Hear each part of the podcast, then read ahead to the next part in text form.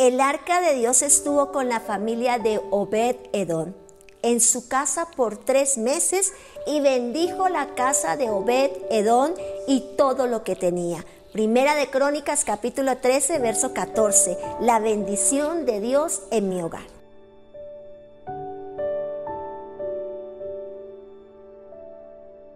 Al entrar el arca de Dios en la casa de Obededón, algo sobrenatural sucedió. El Señor lo bendijo con sobreabundancia la noticia que Dios estaba bendiciendo a esta familia llegó a oídos del rey y el hogar de Obededón prosperó como nunca antes. Luego David mandó el arca para que fuese trasladado de inmediato al palacio de la ciudad de Jerusalén.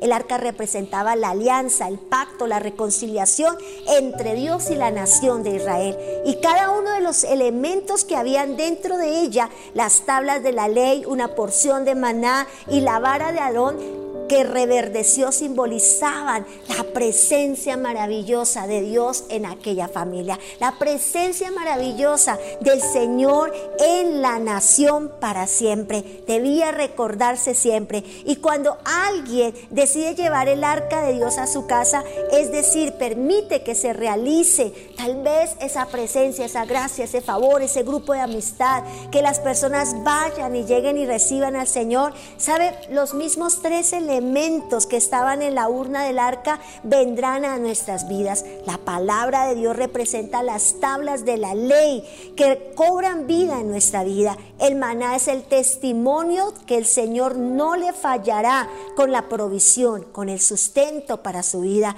Y por último, la vara de Aarón, que reverdeció, significa que usted podrá renacer al servicio, al ministerio y al crecimiento que tanto ha anhelado el arca de Dios estuvo con la familia de Obed Edón en su casa tres meses y bendijo la casa de Obed Edón y todo lo que tenía.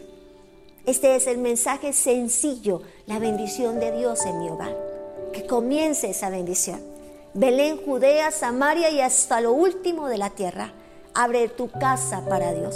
Abre las puertas de tu casa para Dios es el tiempo, es la oportunidad. Muchos de ustedes desarrollan grupos de amistades, abren sus puertas de su casa para un grupo de amistad. Y hoy quiero recordarte lo que la palabra nos menciona, lo que la palabra nos dice. La casa de Obededón reverdeció, fue bendecida, fue prosperada, sabe en todo lo que él tenía. No más obstáculos para que la presencia de Dios fluya en tu casa. No más obstáculos para que invites al Señor a tu casa. No más obstáculos para que sea Dios soberano en cada lugar de tu casa. Invita a la presencia de Dios, invita a la presencia de Dios. Haz este devocional diariamente, lee la palabra, busca al Señor, congrégate. Es el tiempo de alimentarnos, es el tiempo de tener grupos de amistad en nuestras casas, es el tiempo de prestar nuestra casa para que se predique la palabra a nuestros amigos, vecinos y familiares.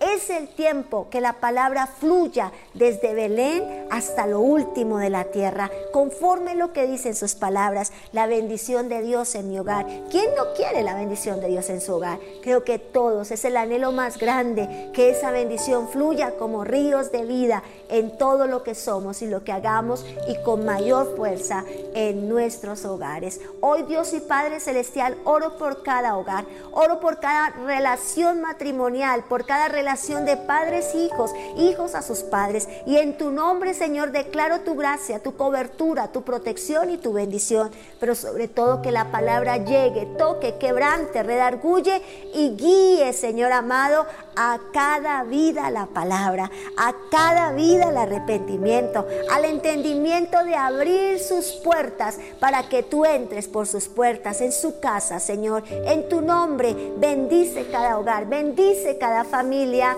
Amén y amén. No lo olvides, la bendición de Dios está para tu hogar. Feliz y bendecido día.